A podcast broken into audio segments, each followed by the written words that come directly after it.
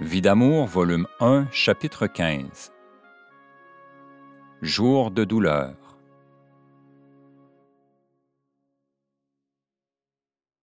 Je suis à peine remise de la troisième crise du foie qu'un soir, en causant avec toute la famille réunie dans notre salon, je me sens bien mal, très faible, avec une douleur aiguë au cœur.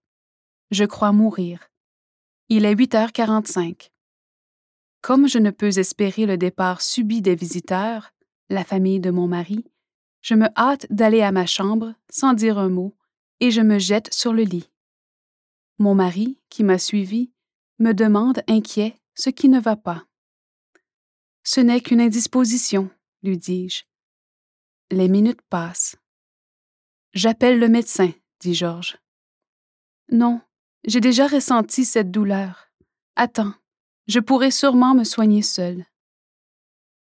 Je cherche.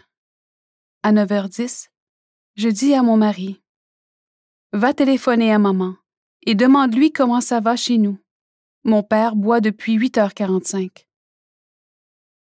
Comment peux-tu savoir cela à 30 000, 48 km de distance? Ton père est l'accordaire depuis sept ans, tu le sais bien. Alors, je lui raconte le sacrifice de ma vie, etc. Hâte-toi, lui dis-je, de téléphoner. Si tel n'est pas le cas, je demanderai le médecin. L'appel est fait. Maman lui apprend que mon père a recommencé à boire à peu près vers 8h45. Ne le dis surtout pas à Marie-Paul. Elle a suffisamment de maladies à supporter. Ce sera difficile, répond Georges. C'est elle qui m'a tout appris, et elle en est malade.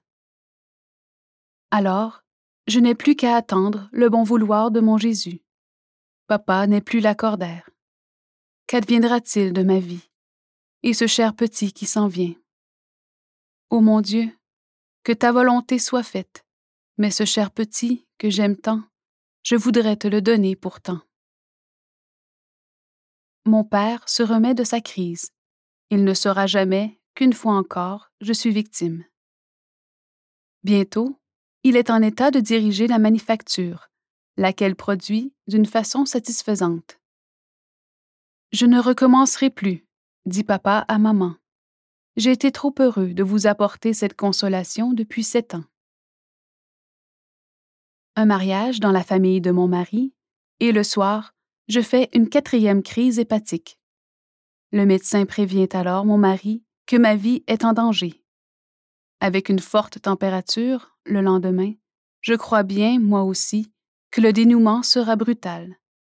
Mon oncle prêtre vient me rendre visite. Ne t'inquiète de rien, dit-il. La maternité est une maladie normale et tout ira bien. Pendant ce temps, mon mari prend ses repas dans sa famille, Ma belle-mère m'apporte un cabaret rempli de bonnes choses. Je l'aime bien et je m'inquiète à cause du surcroît de travail que je lui occasionne. C'est pourquoi, à peine remise, je cherche à l'aider. Entre-temps, je continue la préparation de la layette, et avec tant de joie. Trois semaines viennent de passer sous le coup de fortes douleurs.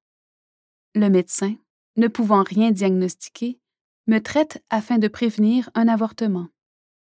Je passe nuits et jours dans des souffrances atroces. En désespoir de cause, on me donne des médicaments pour calmer les douleurs. Afin de ne pas déranger mon mari, je passe mes nuits au salon, dans la douleur, à grelotter, car de 6 heures du soir à 8 heures du matin, on ne fait pas de feu. Toute ma famille s'inquiète. Je suis dans une faiblesse extrême. Aussi, est-il décidé de me transporter en ambulance à l'hôpital de Beauceville? Le docteur Lessard, ami de mon père, diagnostique bien vite une cystite.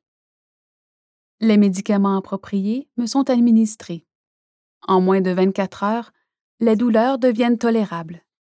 Aussi, tout en continuant le traitement, je peux, la veille de Noël, retourner à mon foyer.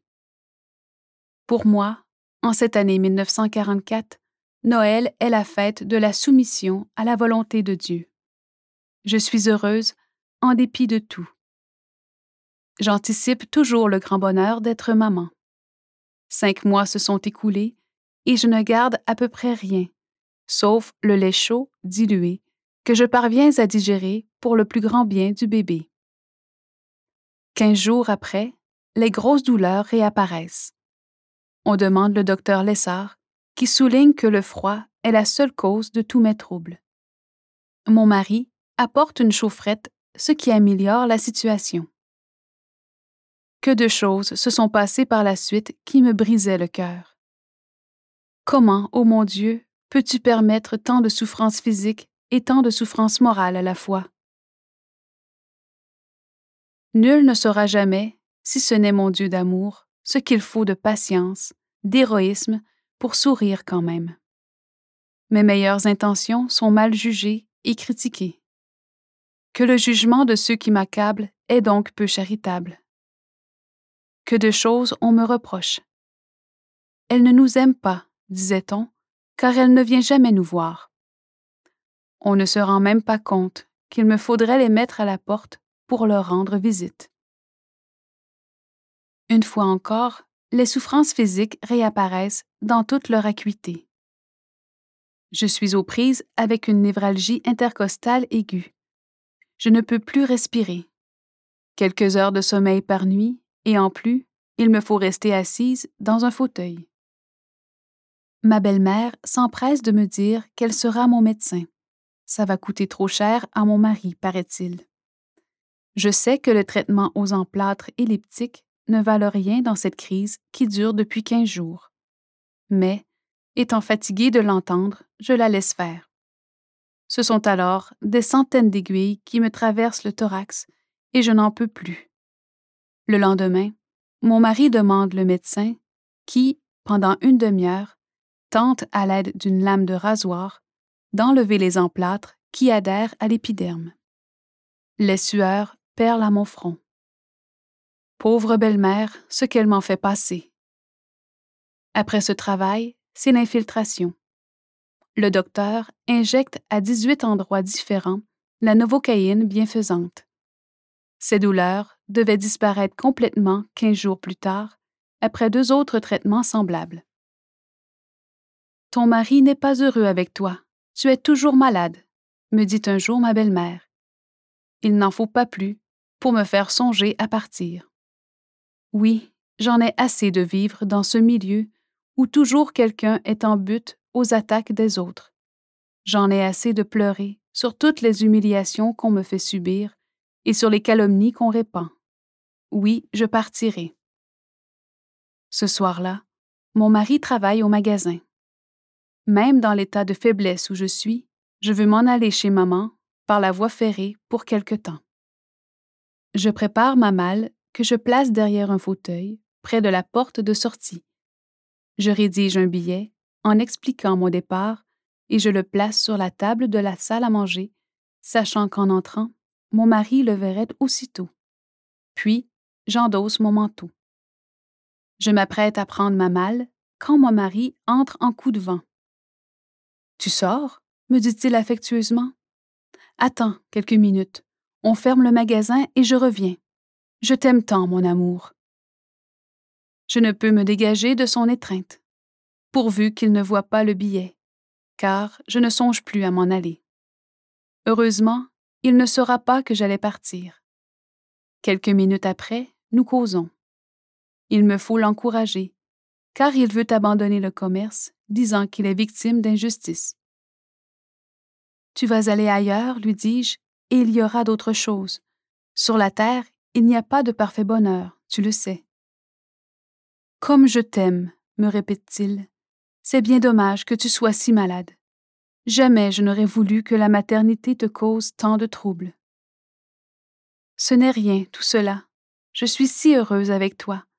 J'ai hâte que le petit soit là. Il s'appellera André.